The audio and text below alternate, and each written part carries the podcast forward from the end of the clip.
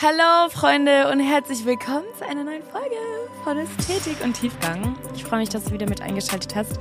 Ähm, ich hoffe, ihr seid gut ins neue Jahr gekommen. Wir haben 2024, es ist schon die erste Januarwoche rum und ähm, ich bin sehr gespannt, was Gott dieses Jahr vorhat. Er hat einiges verheißen und ähm, ich freue mich einfach. Ich weiß nicht, wie es dir geht, aber ich freue mich einfach wirklich auf dieses Jahr. Auch wenn ich glaube, dass es geistlich sehr herausfordernd sein wird, weshalb wir uns ausrüsten müssen, Leute. Also wirklich, ich glaube, es ist jetzt echt an der Zeit, keine halben Sachen mehr zu machen oder irgendwie so Larifari Christian zu leben, sondern entweder ganz oder gar nicht. Ähm, ich glaube, dieses Jahr wird echt nochmal sehr deutlich zeigen, wer wirklich ganze Sachen mit Gott macht, wem es wirklich ernst ist ähm, und wem nicht, weil ich glaube, die Versuchungen, die kommen oder die auch gerade global äh, kommen werden oder passieren, weil der Teufel weiß, dass er nicht mehr viel Zeit hat. Ich glaube, die werden einige Menschen wirklich aus der Hand Gottes reißen, wenn sie nicht wirklich fest gegründet sind. Deswegen echt nochmal so ein Appell, Leute, wirklich bleibt dran, bleibt, bleibt äh, diszipliniert im Bibellesen, im Stillzeit machen, im Gebet. Ähm, seid gefestigt in eurer Gemeinde, ähm, habt einen Kreis an Menschen um euch herum, die euch ähm, festigen und auch im Glauben unterstützen, die euch leiten und führen, die euch ermahnen, an denen ihr euch schleifen und formen könnt, ähm, so dass diese Zeit, die kommen wird, weil ich meine, klar, wir leben in der letzten Zeit, wir leben in der Endzeit und einfacher wird's nicht mehr, aber das heißt nicht, dass wir jetzt irgendwie ähm, das Handtuch werfen sollen, sagen sollen, ja, jetzt wird alles nur noch schlechter.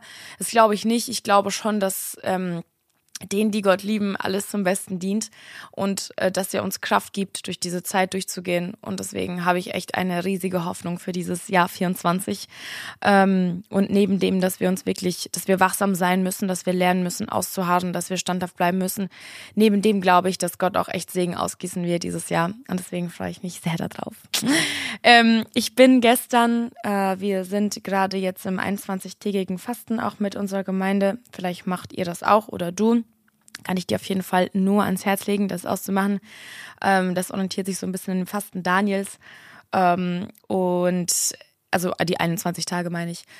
Ähm, und dann habe ich mich gestern so hingesetzt, bevor ich das Fasten abends gebrochen habe und ähm, habe so mit Gott gesprochen und irgendwie, weil ich gestern meine Kommode ausgemistet habe, wo meine ganzen alten Unterlagen und sowas drin sind, ähm, habe ich ein Buch gefunden, ein Notizbuch, in das ich reingeschrieben habe wo ich, warte mal, jetzt muss ich rechnen, wie alt war ich da? War ich da zwölf? Das war auf jeden Fall 2013. Ähm, oder sogar 2012. Warte mal, lasst mich mal gucken. Boah, hier habe ich sogar 2011 was reingeschrieben. Okay, krass. Also auf jeden Fall schon über 12, 13 Jahre her. Da war ich Teenie, ja, da war ich 10, 11, 12, 13 Jahre alt. Ähm, und ich habe damals schon diese Angewohnheit gehabt, dass ich meine Gebete aufgeschrieben habe, dass ich mit Gott Tagebuch geschrieben habe, dass ich da Bibelverse reingeschrieben habe, die er mir in meiner stillen Zeit gezeigt hat, die ich mit ihm gelesen habe, Gedanken, die mir gekommen sind, als er zu mir gesprochen hat. Also ich habe richtig so das Gespräch zwischen Gott und mir voll oft aufgeschrieben und das ist so ein krasses Zeugnis jetzt, Leute, wenn ich da durchgehe. Ich habe Gänsehaut, wirklich. Wenn ich das lese, was ich Gott geschrieben habe, was er mir zurückgesagt hat, ist so süß. Ich habe dann immer noch so geschrieben, Gespräch mit Papa. Papa. 18.12.2012. Was er mir gesagt hat, was ich ihm sage. So richtig krass. Also ich, so, so kindlich einfach, aber irgendwie so pure und so rein und so echt.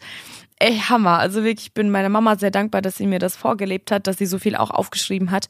Und da habe ich mir so ein bisschen so ein Vorbild genommen und habe hier sehr, sehr, sehr viel aufgeschrieben. Das ist echt Hammer.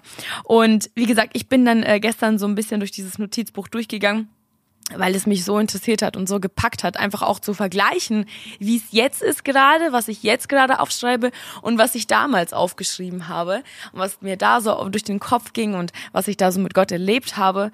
Ähm, ich meine, klar, mit elf, zwölf bist du noch nicht super reif und dass ich dann da schon so krasse Gespräche mit Gott hatte, das hat mich so bewegt und hat mir einfach gezeigt, wie wichtig es ist, dass man das in seinem kindlichen Alter und seinem Teenie-Alter, Jugendalter schon etabliert und schon die Zeit rein investiert und vor allem auch einen Appell an alle Eltern an dieser Stelle. Leute, seid Vorbilder für eure Kinder. Hätte ich meine Mutter nicht gehabt, wäre ich niemals an dem Punkt, an dem ich jetzt bin, ähm, in meiner stillen Zeit oder in meiner geistlichen Reife. Also das, wie sie mir vorgelebt hat, wie sie Zeit mit Gott verbringt, das kannte ich so nicht. Das ist ja das Tragische. Das kennt man aus Gemeinden nicht. Das wird dir gar nicht beigebracht. Das wird dir gar nicht gesagt. Hey, verbring Zeit mit Gott in deinen vier Wänden. Nein, man tut sich damit ab, ähm, dass man einfach vier, fünf Mal in der Woche in der Gemeinde ist und da seine Zeit abgesessen hat und nach Hause geht und das war's. Aber das ist nicht alles, worauf es ankommt. So, Gott wird dich nicht fragen, wie oft du in der Woche in der Gemeinde warst. Ja, das ist auch ein super wichtiger Bestandteil. 100 Prozent. Unterschreibe ich sofort. Aber die Beziehung baut sich in deinen vier Wänden, wenn du zu Hause bist, alleine mit Gott, wo dich niemand sieht, ähm, wo du niemanden vorspielen kannst, dass du ein guter Christ bist, sondern wo es darauf ankommt, dass du dich vor Gott öffnest, dass du auch deine Schwäche hinlegst und dass du sagst, Gott, arbeite an mir. So, ich möchte auch mit dir sein, auch wenn niemand zusieht. Und wirklich deswegen ein Appell, dass wir vor allem auch als ähm, jetzt sage ich mal herangewachsene Generation der jungen Generation ein Vorbild sind. Und deswegen liegt mir dieses Thema auch so am Herzen. Und deswegen möchte ich damit auch gerade auf Social Media und so Menschen damit inspirieren und zeigen, wie es funktionieren kann und wie wichtig das ist und was für ein Gewicht es hat. Ähm, und um zurückzukommen auf diese Notizen, die ich gemacht habe, ich bin so ein bisschen durchgeblättert durch die ganzen Seiten und habe mir äh, durchgelesen, was ich Gott aufgeschrieben habe, also meine Gebete und Gedanken an ihn. Und ganz, ganz oft habe ich ihm Liebesbriefe geschrieben und gesagt, wie ich ihn liebe und, und wie wundervoll er ist und gedankt. Aber mir ist auch eine Sache aufgefallen. Ganz oft habe ich aufgeschrieben, wie schlimm ich meine Sünden finde und meine Schuld und wie viel Angst ich davor habe, ähm, wenn Gott jetzt wiederkommt, dass sie, mir nicht vergeben sind. Und ich habe irgendwie so rausgespürt aus diesen Worten, die ich da aufgeschrieben habe, dass ich in einer angstvollen Haltung zu Gott gekommen bin und um Vergebung gebettelt habe. Ich möchte euch ähm, eins, ähm, also eine Notiz, ein Tag, ein Tagebucheintrag daraus vorlesen. Das war der 1.3.2013. Und ich habe das so durchgelesen und es hat irgendwie so ein bisschen mein Herz zerbrochen, wie ich Gott damals gesehen habe oder wie meine Einstellung war wie schlimm ich war, so, wie, wie schlimm ich mich gesehen habe als Mensch, wie sündvoll ich war. Und ich habe aufgeschrieben, 1.3.2013. Sorry, es tut mir so leid. Alles, alles, was ich gemacht habe, ob es Gedanken, Taten oder sonst noch was waren, Vater, vergib mir.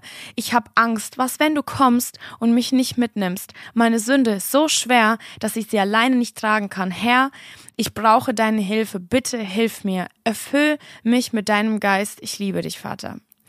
Und klar, das ist alles absolut in enger Beziehung geschrieben. Also ich, ich kannte Gott, ich saß da mit ihm, ich habe ihm das gesagt, aber irgendwie ähm, hatte ich das Gefühl oder lese so ein bisschen raus, dass ich ein sehr ähm, richtendes Gottesbild von Gott habe.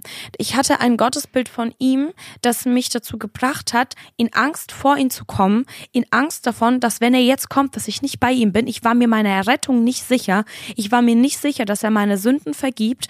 Ähm, wegen jeder Kleinigkeit, die ich als Sünde ansah damals, bin ich vor wirklich mit mit Angst vor Gott gekommen und habe gefleht, dass er sie mir vergibt. Und es waren jetzt keine, ich meine, ich war jetzt kein schlimmer Mensch damals, ne? Aber ich habe gemerkt gemerkt, in was für einer Angst ich oder in was für einem Verhältnis zur Sünde ich damals erzogen wurde. Ähm, und ich sage bewusst erzogen, weil sich das sowohl in der Erziehung von meinem Vater uns als Kindern gegenüber gezeigt hat, als auch ähm, in den Gemeinden sehr, sehr krass präsent war, in die wir damals gegangen sind. Es waren sehr strenge, sehr gesetzliche Gemeinden. Ähm, und da ging es immer nur darum, wie schlecht wir Menschen sind und wie sündhaft und wie, wie wir doch Vergebung brauchen und dass wir Buße tun müssen und zu Gott rein müssen und um Vergebung bitten müssen. Und ja, Amen, absolut, ja. Also ich will damit überhaupt nicht sagen, dass wir bei Gott nicht um Vergebung bitten müssen. Das tue ich immer noch tagtäglich. Und äh, Buße tun und umkehren, das ist so, so, so wichtig. Wir dürfen nicht gleichgültig damit umgehen, was Gott für uns da am Kreuz getan hat. Ihn hat das, ähm, Jesus hat das sehr, sehr, sehr viel gekostet, sein Leben dort zu opfern. Und trotzdem habe ich das Gefühl, ich wusste noch nicht, was Gnade ist. So, ich wusste noch nicht, dass er mir vergeben hat und dass er mich mit ganz anderen Augen ansieht, als ich es selber tue. Ich höre, ich lese aus diesen Worten zwischen den Zeilen raus, was für ein schlechtes Bild ich von mir selbst hatte. Und das wurde mir so vermittelt. Das wurde mir so vermittelt. Ich, ich ging in Gemeinden, ähm, die dir vermittelt haben, wie wertlos du eigentlich bist ähm, und dass du ein so schlechter Mensch bist und dass ähm, wir so von Gott abhängig sind und das sind wir, absolut. Aber wir dürfen aus Gnade heraus leben. So. Manchmal habe ich das Gefühl, wir vergessen diese Gnade so, auf die er für uns da äh, am Kreuz hart erkämpft hat. Ähm, und ich bin absolut niemand, Achtung, absolut niemand, der billige Gnade predigt. Absolut nicht. Und ich bin ein Verfechter und ich, ich finde es ganz, ganz, ganz schlimm, wenn Menschen sich auf Bühnen stellen und billige Gnade predigen und sagen, hey, Gott hat dir vergeben und du kannst jetzt machen, was du willst und alles cool und super und wir dürfen leben und neu interpretieren, was in der Bibel steht. Das ist ja alles gar nicht so gemeint. Absolut nicht. Bin ich absolut nicht dieses Lager. Finde ich ganz, ganz, ganz, ganz schlimm.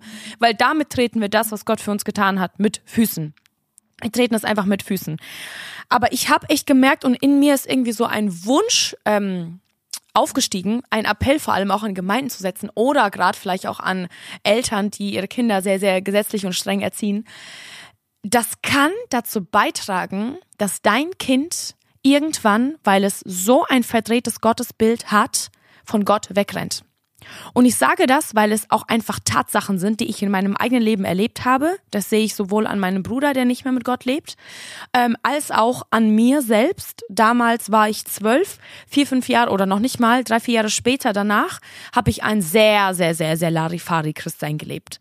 Also ich bin dann echt in so eine Schiene geraten, wo ich ähm, sehr mit der Welt gespielt habe, wo ich mich sehr ausprobiert habe, wo ich ähm, echt nicht mehr so hundertprozentige Sachen mit Gott gemacht habe, weil ich ihn nicht als liebenden Vater kannte.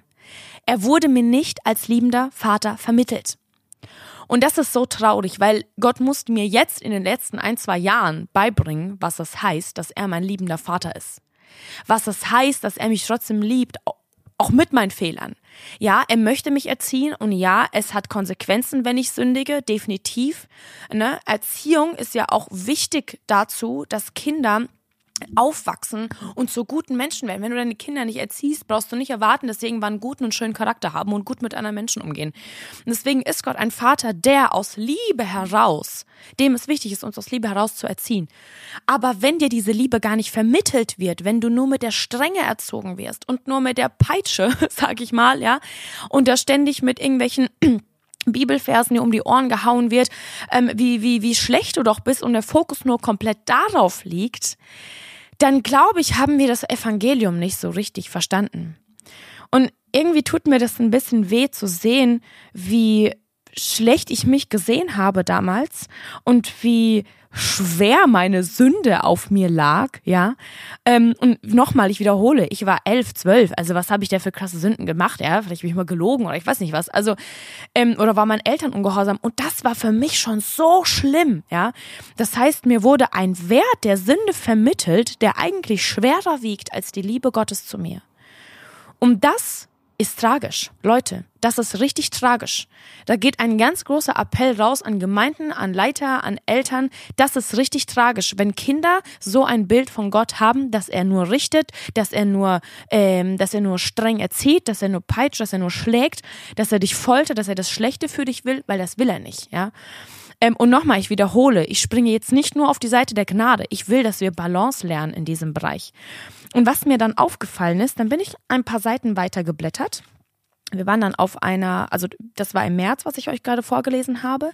Und im April, also ein, zwei Monate später, waren wir auf einer Jugendkonferenz, ähm, die richtig, richtig schön war. Und ich kam zurück von dieser Jugendkonferenz. Das war 2013 im April. Äh, Jugendfreizeit, nicht Jugendkonferenz, sorry, Jugendfreizeit. Ich kam zurück und das war das erste Mal, also mein Vater war nicht dabei, meine Mama ist mit uns gefahren. Das war das erste Mal, wo ich in meinem Leben damit konfrontiert wurde, dass mein Vater ein Alkoholproblem hat. Wir sind nach Hause gekommen und ich war so voll erfüllt, ne? Ich hatte voll die gute Zeit mit Gott auf der, äh, auf der Jugendfreizeit. Und wir sind nach Hause gekommen und mein Vater kommt uns entgegen und er sah irgendwie anders aus. Und irgendwie hat er uns so komisch angegrinst und irgendwie im Gesicht war auch irgendwie was anders. Ich, ich habe nicht ganz verstanden, was geht ab. Ich habe ihm Hallo gesagt und ihn begrüßt und ähm, er ist gekommen, um unsere Koffer mit hochzutragen zu helfen. Und als ich dann nochmal hochgelaufen bin mit noch ein paar Taschen, kommt meine Mama zu mir und sagt so, ähm, halt dich von Papa fern, so geh in die Küche. Ich war so, okay, also, was geht jetzt ab? Ähm, und dann bin ich in die Küche gegangen und wir haben alle Sachen hochgetragen gehabt und dann kommt Mama zu mir und zu meinem Bruder und hat sich mit uns hingesetzt und hat gesagt, ich muss euch was sagen. Ähm, Papa ist betrunken. Leute, ich kann euch nicht sagen, wie krass eine Welt in diesem Moment für mich zusammengebrochen ist. Das war so heftig. Ich erinnere mich richtig gut noch an diesen Moment zurück, wie das damals war. Es war für mich richtig schlimm, weil ich hatte vor meinem Vater so ein perfektes Christbild. Ähm, er war ja auch ein super, super strenger Vater, ne? Und das darfst du nicht und hier das darfst du nicht und hier das darfst du nicht. Ähm, und ich wurde in dieser Angst und dieser Strenge schon erzogen und so war auch mein Bild von meinem Vater, ne? So, das heißt, wenn er uns so erzieht, dann ist er selber so perfekt und äh, vollkommen, ne? Und dann auf einmal sagt mir meine Mama, dass mein Papa ein Alkoholproblem hat. Und zu diesem Zeitpunkt war er eigentlich schon so circa zehn Jahre trocken. Also er hatte eigentlich ähm, das, sage ich mal, ziemlich gut weggesteckt in den letzten Jahren. Wir haben das als Kinder nicht mitbekommen. Ähm, der letzte Zeitpunkt war an meiner Geburt, glaube ich, wo er, wo er sich da besoffen hat. Ähm, und meine Mama mit mir als Neugeborenes zu Hause saß und er irgendwo rumgewatschelt ist und äh, sich mit äh, seinen Nachbarn betrunken hat, aber andere Story. Und wie gesagt, dann eine Zeit lang habe ich das, also wir haben das als Kinder nicht von unserem Vater gewusst, wir haben das nicht mitbekommen. Und das war der erste Moment, wo ich damit konfrontiert wurde, so in diesem April 2013, nachdem ich von dieser Jugendfreizeit nach Hause kam. Und für mich ist alles zusammengebrochen, was zusammenbrechen konnte. Ich, ich, ich habe meinen Ohren nicht geglaubt. Ich, ich hatte auf einmal Schiss von meinem Vater. Ich so, okay, was, wenn er handgreiflich wird, wenn er so viel getrunken hat? Und wie gesagt, wir waren alle weg. Er war allein zu Hause und dann ist er wahrscheinlich wieder in so ein Loch gefallen und hat wieder zur Flasche gegriffen. Und ähm, das war für mich richtig, richtig hart, weil das Bild, was ich von meinem Vater hatte, ist komplett zusammengebrochen. Ja, das, worin er uns so streng erzogen hat, konnte er selber nicht einhalten okay, was, was war er nur für ein Christ, so habe ich mir gedacht, ne?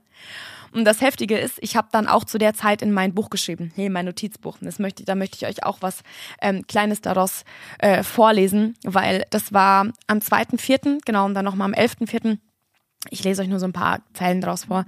Es war also am 2.4. habe ich geschrieben, tja, jetzt bleibst wohl nur noch du als mein einzig wahrer Vater.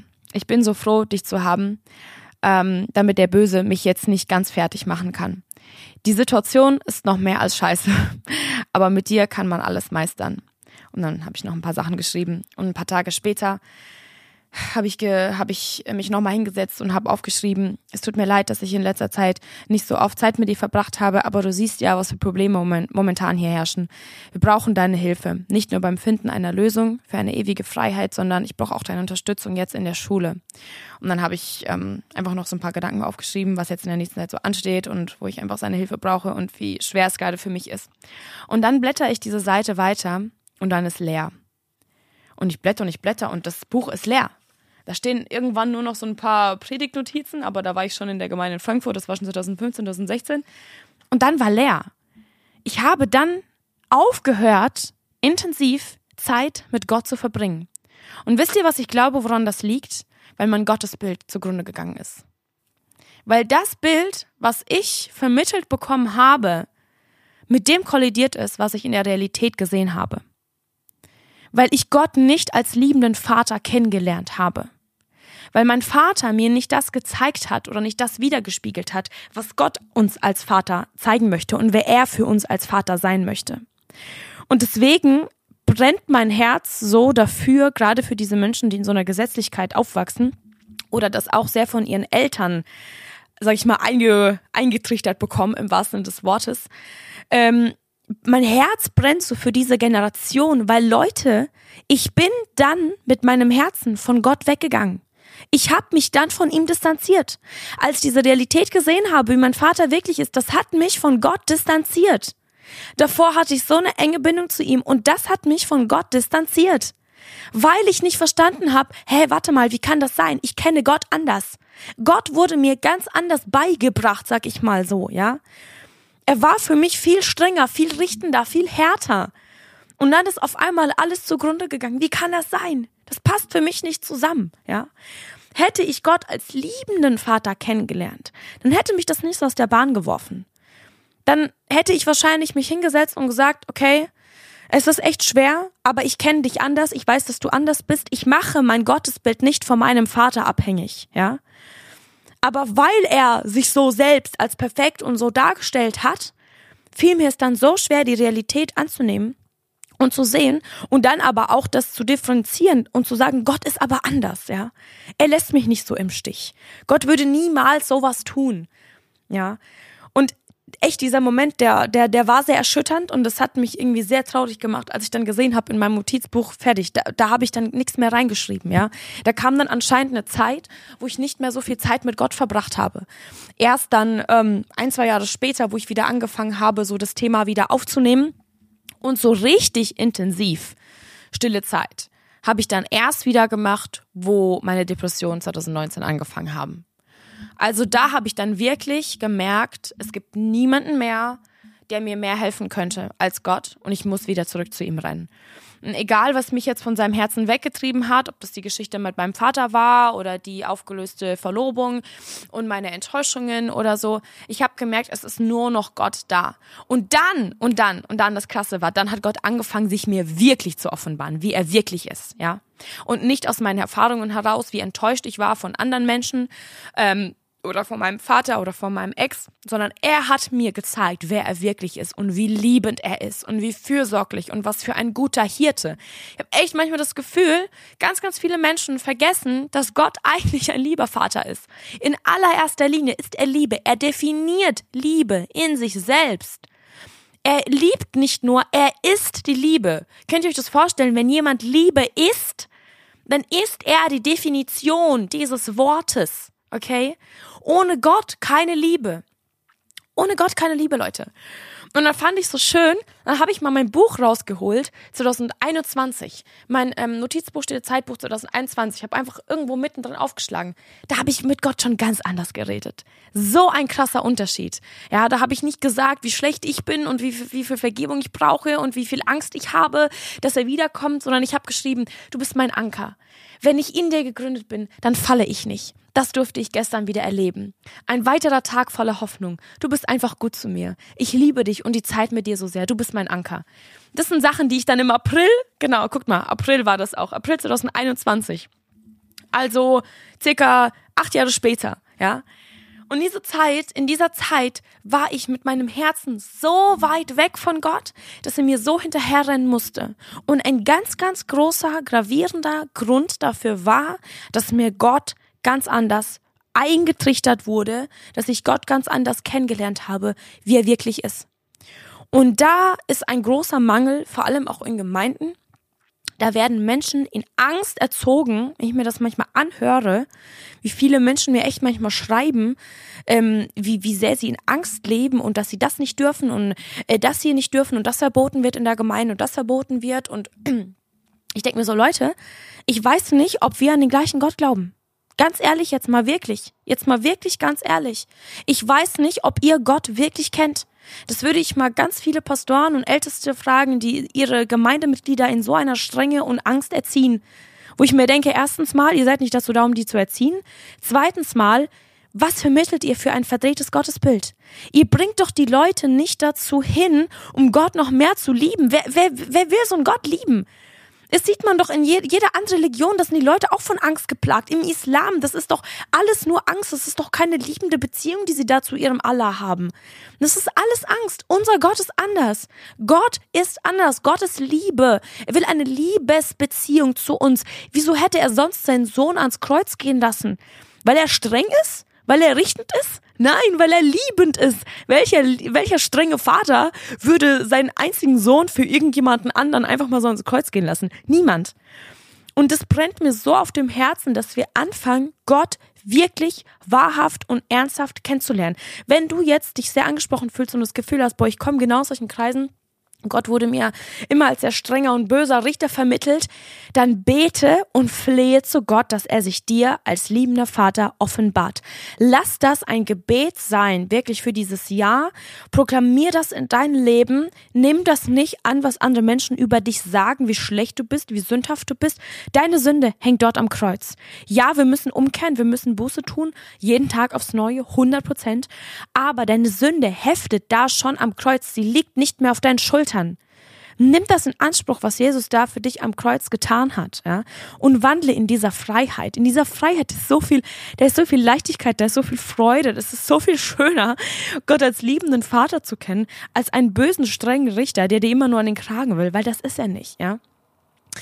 Ich hoffe, ich konnte so ein paar Gedanken mit euch teilen. Ich fand es irgendwie sehr spannend, ähm, in meinem Notizbuch zu blättern. Und Leute, wirklich, schreibt eure Gebete und Gedanken auf. Jeden Tag, wirklich, schreibt Tagebuch mit Gott. Das ist etwas, was mein Leben so krass verändert hat. Und jetzt schaut mal, ich kann Bücher aufschlagen, die über zehn Jahre alt sind und kann lesen, was ich damals an Gott geschrieben habe, wie es mir damals ging, was für Prozesse er mit mir durchgegangen ist. Das ist so unglaublich interessant. Deswegen möchte ich euch das echt voll ans Herz legen und ähm, lasst uns da voll im Austausch bezüglich dieses Themas sein. Also falls du dich irgendwie wiedererkennst oder wenn du irgendwie ähm, das Gefühl hast, dass es bei dir in den Kreisen auch so ist oder dass du auch so erzogen wurdest und dass du das Gefühl hast, dass du Gott nicht so wirklich richtig kennst, schreib mir voll gerne. Ähm, oder auch vielleicht einfach nur eine ganz kurze Nachricht. Auch wenn ich nicht auf alles äh, antworten kann, freut es mich trotzdem, wenn ich eure Zeugnisse und Erlebnisse und Erfahrungen davon hören kann oder zumindest kurz überfliegen kann. Und ich möchte euch alle voll gerne mein Gebet einschließen und ich möchte wirklich beten dafür, dass Gott dir ein richtiges Gottesbild von ihm schenkt, dass alles das, was verdreht wurde in deinem Leben, was mit Angst gekoppelt ist, dass das weichen muss im Namen Jesu und dass du es schaffst, in, in Leichtigkeit und in einer, in einer Freude vor ihn zu kommen, dass du dich freust darauf, Zeit mit ihm zu verbringen. Und das ist, glaube ich, auch einer der Gründe, weshalb ganz viele Menschen so oder ganz viele Christen so wenig Zeit mit Gott verbringen, weil mit jemandem, der nur streng ist und der nur schlägt oder nur, der nur erzieht und der böse ist und richtet, mit dem verbringst du nicht gerne Zeit. Und das ist, glaube ich, auch ein Punkt, weshalb ganz, ganz viele Menschen aus solchen strengen Gemeinden keine persönliche Beziehung zu Gott haben, weil zu so einem Menschen möchtest du keine persönliche Beziehung haben. Du rennst ganz weit weg von ihm.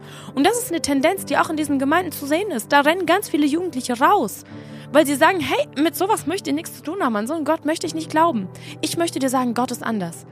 Mm, Gott ist anders. Ich durfte ihn kennenlernen. Ich komme aus der gleichen, ich komme aus der gleichen ähm, Gegend, sag ich mal, wie du komme aus der gleichen Angst wie du und ich durfte Gott kennenlernen. Ich durfte Gott kennenlernen. Ich durfte kennenlernen, dass er anders ist, dass er liebt und dass er einen Plan für mein Leben hat und auch einen Plan für dich hat. Und deswegen möchte ich dich ähm, echt voll segnen in dem und ähm, bete, dass Gott dir Offenbarung schenkt und dass er sich dir zeigt ähm, als ein liebender Vater und als ein guter Hirte. Sei darin gesegnet und bis zum nächsten Mal.